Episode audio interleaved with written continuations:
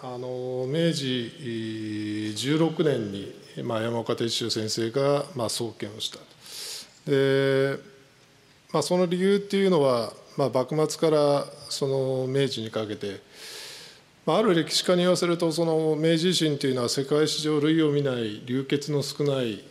革命だったという人もいますけれども。江戸無血会場とはいうものの、まあ、上野の寛永寺でああいうこともあったし、まあ、大変たくさんの若い血が流れたと。でまあ官軍の方はその今でいう靖国神社、まあ、当時、東京商工社ですか、はいはい、そういうようなものができて、えーまあ、亡くなられた人を弔う場所がある。でもいわゆるその賊軍と言われた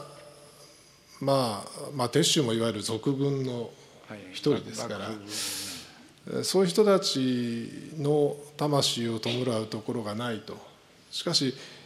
官軍といったって賊軍といったってやっぱりその一時のまあ今でいうこう風によって、まあたまたまあの時薩長方が官軍と言われ、まあ、徳川が賊軍と言われた。でもその官軍と言われたって賊軍と言われたってみんなこの国のためを本当に思って命を燃やした人たちだからとにかくその官軍とか賊軍とかいうことは一切関係なくあの時に亡くなった人たちのまあ菩提を弔う場所をということで創建をしたということですね前書。鈴木敏夫のジブリ汗まみれ。今週は8月10日に江戸東京博物館にて行われた伊藤聖雨幽霊画展と山岡鉄舟生誕180年記念。山岡鉄舟と江戸無血会場の内覧会のトークショーの模様をお送りします。この企画展は9月25日まで江戸東京博物館にて開催される展覧会です。伊藤聖雨は明治15年に浅草に生まれ向島に育ち職業画家として磨きをかけ多種多様の作品を手掛けた最後の浮世絵師と称されます。しかし女性を過激な状況描写で描く攻めへの性雨のイメージからか世間の評価は低いままでした。そんな性雨が描いた幽霊画に去年の夏偶然出会った鈴木さん。これまでの性雨のイメージと一線を画すと信じてこの展示を提案します。今回は江戸東京博物館の藤森照信館長全昭湾住職平井昌州さんと鈴木さんが西雨の幽霊画にとどまらず全昭湾とゆかりの品々をテーマに対談されました。館長に成り立てでございまして、えー、この企画は前の館長の時代から立っております。でよく分からなかったんですよね。そのなんで山岡鉄舟が、まあのあの無血解除をしたね大変働きをしたっていうのは知ってたんですけどそれと伊藤聖雨の幽霊画展が 一緒に始まるというですねほとんどの困難を織り交ぜたというかあの特に伊藤聖雨の絵はですね僕ら幽霊の絵を描いてるとは知らなかったんですよね。やる攻めしか知らなくて本当にあのまあ攻めと無血会場っていうのはまああの官軍が 江戸を攻めるのをやめたということで、まあ、攻めとなんか関係あるかと思ったんですが全然関係なくてその辺はなぜそのそういう珍しい展覧会が2つ一緒にやるかというのはですね後で全昭庵の住職に伺い たいと思っておりまして。えー、とにかく珍しいあの展覧会だと思いますので大変あの期待しております。東京都江戸東京博物館館長藤森照信でございました。次に臨済宗全昭庵住職平井清舟様よりお言葉を頂戴いたします、えー、数年前からあ実は山岡鉄舟先生の展覧会をぜひ東京でというふうにまあ、東京都の方各方面にお話をさせていただいておりましたで、まあ、こちらでやろうという話がほぼ決まっておったんですけれどもこちらの改修工事が入る関係で、まあ、たまたまその今年になったと。でそれとまた偶然にこの伊藤西雨のこの幽霊画展。でこれは全然うちの方は全く実は関与してなくですね。スタジオジブリの鈴木さんがうちで幽霊の絵を見に来てぜひこれをやろうじゃないかということで、えーまあ、たまたまこの時期が全く同じ時期になったというわけで、まあ、山岡鉄舟と伊藤聖雨っていうのは実は直接は関係がないわけですけれども1階で今大妖怪展っていうのもしてるんですがそこにもうちの幽霊が出ておりまして。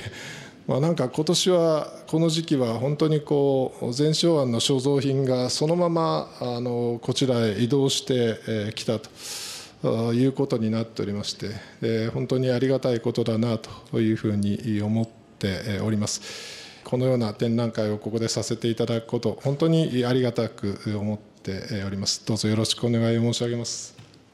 伊藤西雨のものがどこでその目をつけたあいや僕はだから去年の夏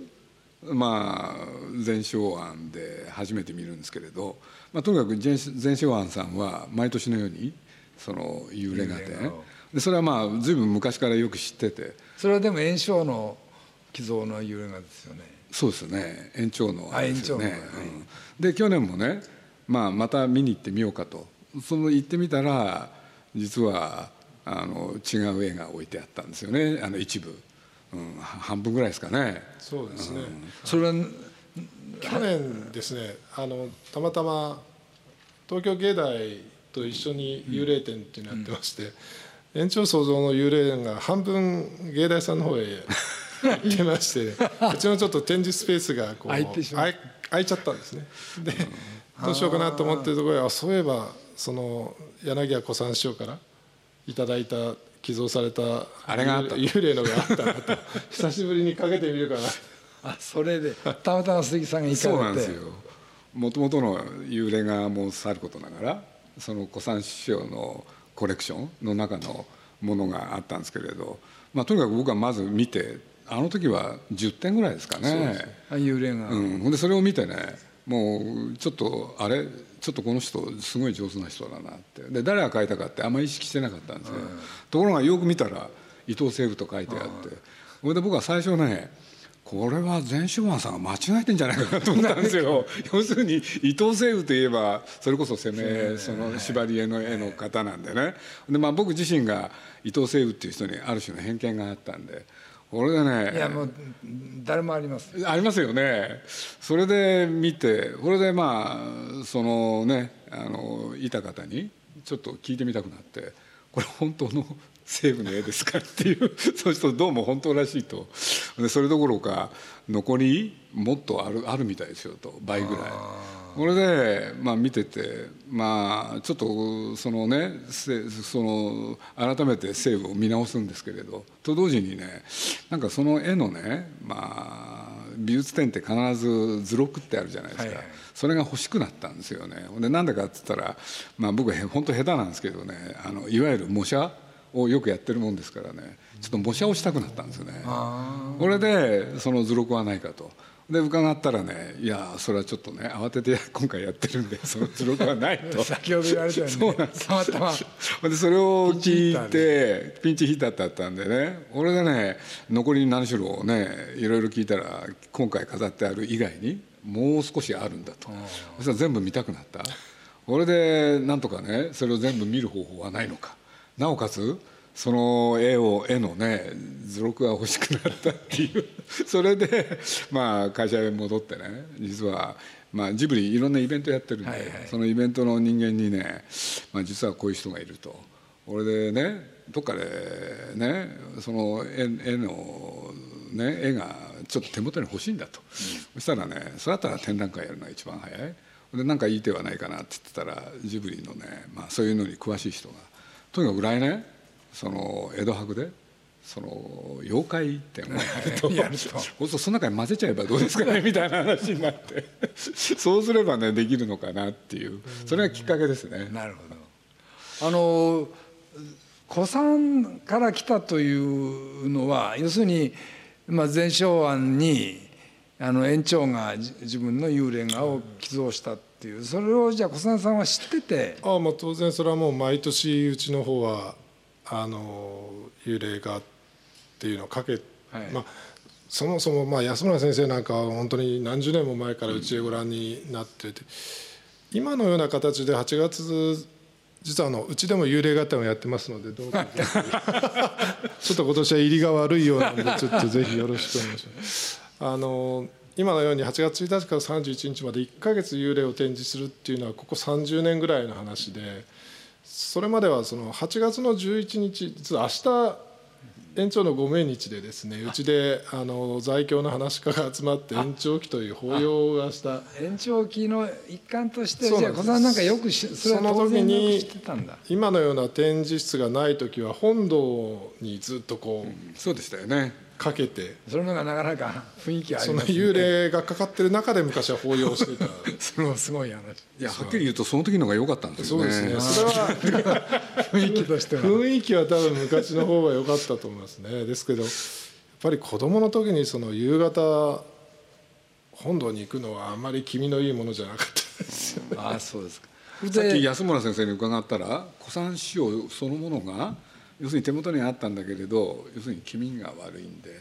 これで全焼案って言えば幽霊画で有名？だったらあそこに寄贈しちゃおうっていう。いうことなんだろうと思います。ね、小さんはなんでそのコレクションしてたんですか？いやそれはちょっと私の代の話ではないので。小さんさんは攻めはコレクションはしてなくて 幽霊画の方だった幽霊画だった。ね、なるほど。でも攻めはどこへ隠したかもしれない。あのね、ちょっとわかんないですけど。あの僕はむしろあの。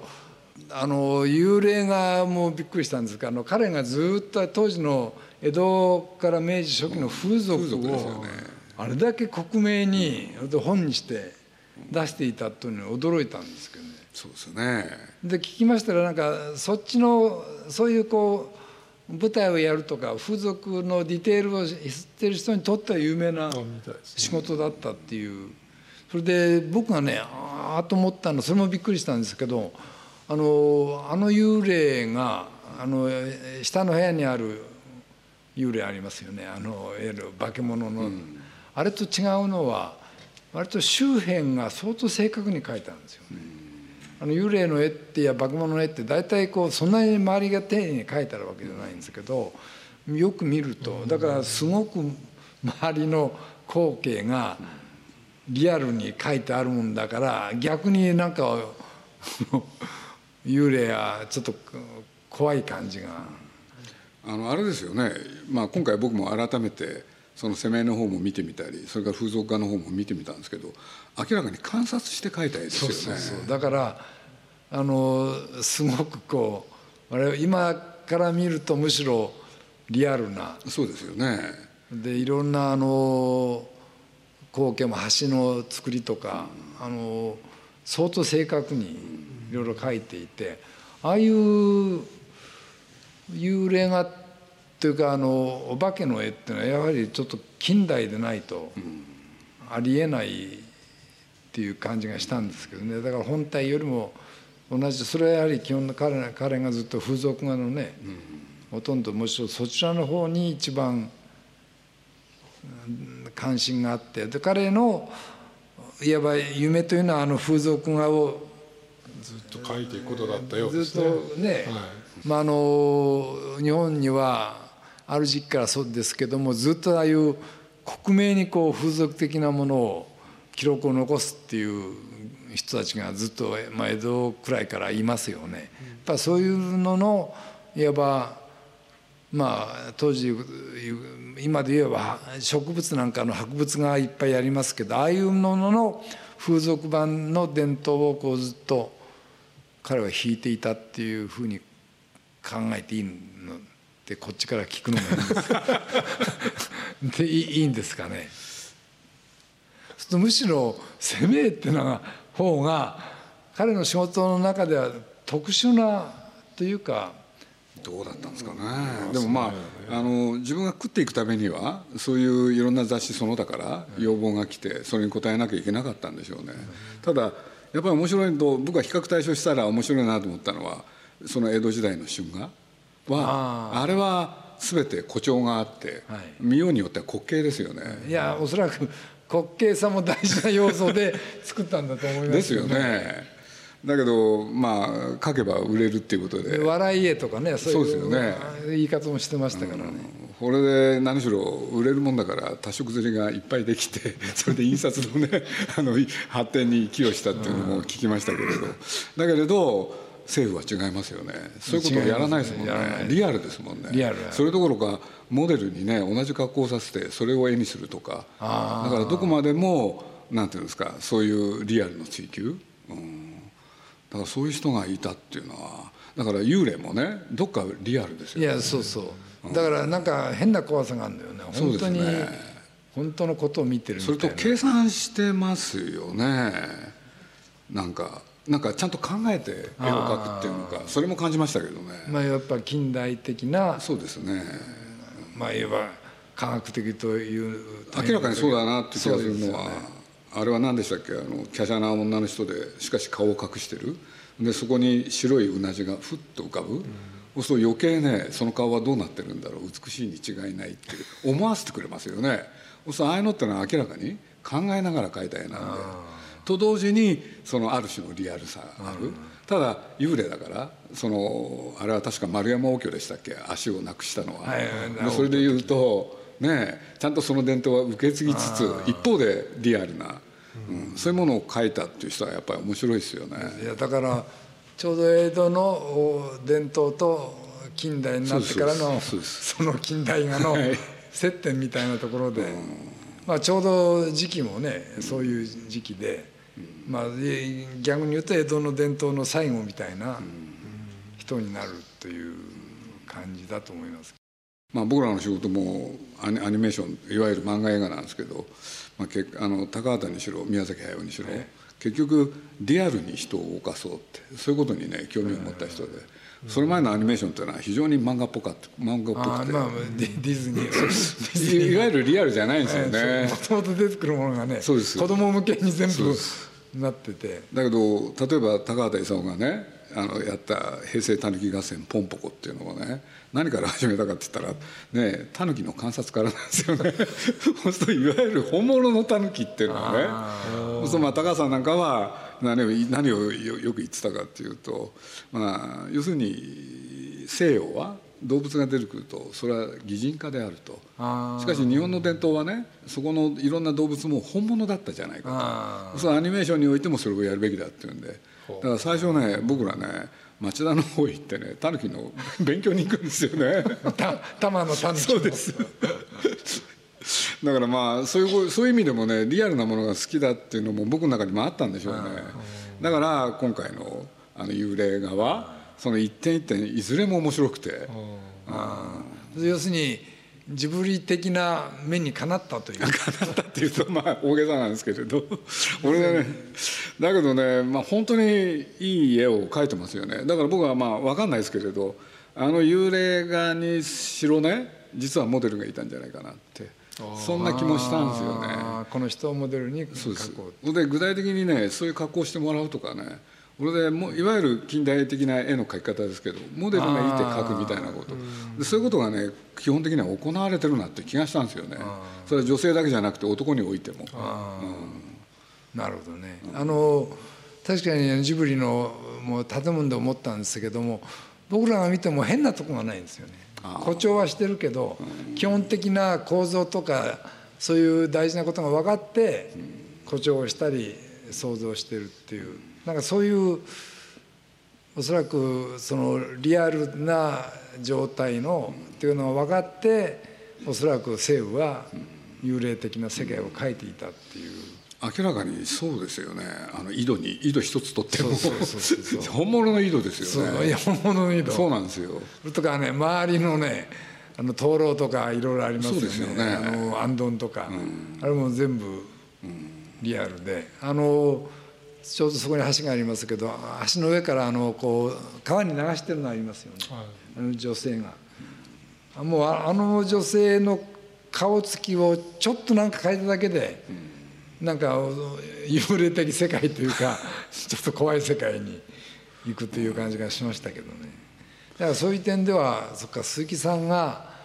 あの彼の幽霊画を初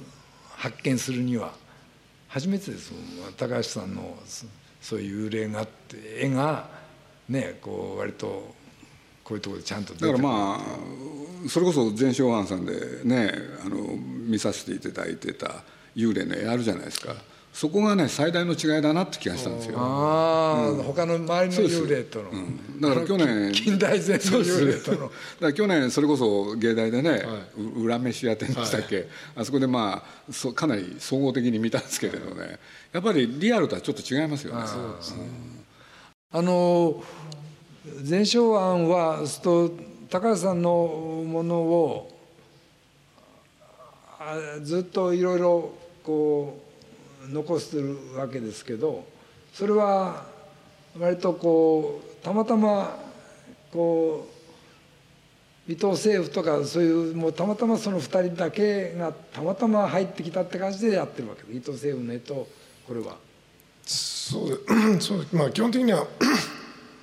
延長コレクションというものが約50点ございますので、まあ、通常は例年さっき言ったように延長コレクションだけを、まあ、延長コレクションだけといってもそれの50点もかけるスペースがないのでそのうち大体30点ぐらいを例年はかけていて、まあ、それと別個に、まあ、その伊藤西の約20点っていうものがあってその他なんかあのたまにあのうちにあってもこうあれだからっていうものが何点かありますけど、まあ、うちにあってもっていうものをかける時はないので。全周藩に行くと僕はまだ一度も行ったことないんですけど鉄州のものはもうなんか 常時見ることができるようには。あのちょっと常時は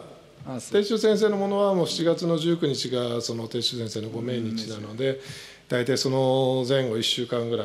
いかけてますし、まあ、8月はそうやって幽霊をかけてますし、まあ、じゃあそっか。じゃあ鉄州と幽霊西雨関係は別の日にそうです、ね、登場している、という、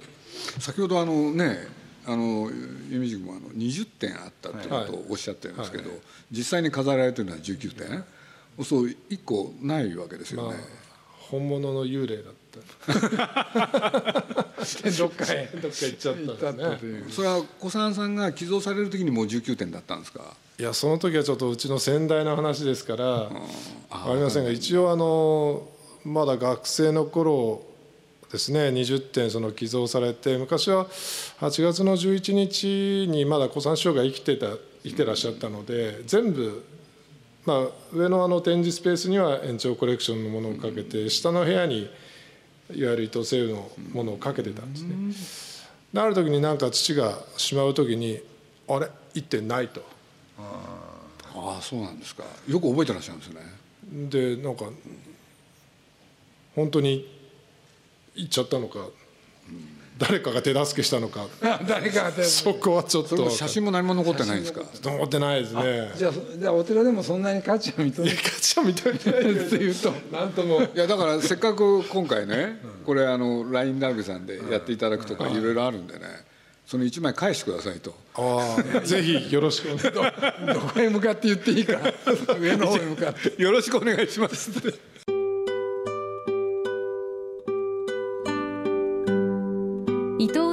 幽霊画展と山岡鉄舟生誕180年記念。山岡鉄舟と江戸無血会場は9月25日まで江戸東京博物館にて開催されます。物語の一瞬を切り取り時代背景まで忠実に描き出そうとした西雨伊藤西雨幽霊画展では5代目柳家古参コレクション幽霊画服を中心に緻密な時代交渉研究による江戸風俗図なども展示されます。また幽霊が美しいスタジオジブリ鈴木敏夫の目コーナーでは柳家古参コレクションの複製画とともに鈴木さんの一言コメントが紹介され人気撮影スポットが展示されています。ぜひ一度足を運んでみてください。なお鈴木敏夫完全監修の伊藤聖雨幽霊画集が発売されました。どんぐり共和国空の上店ではなんと鈴木さんのサイン入りが限定発売中です。詳しくは伊藤聖雨幽霊画展のホームページをご確認ください。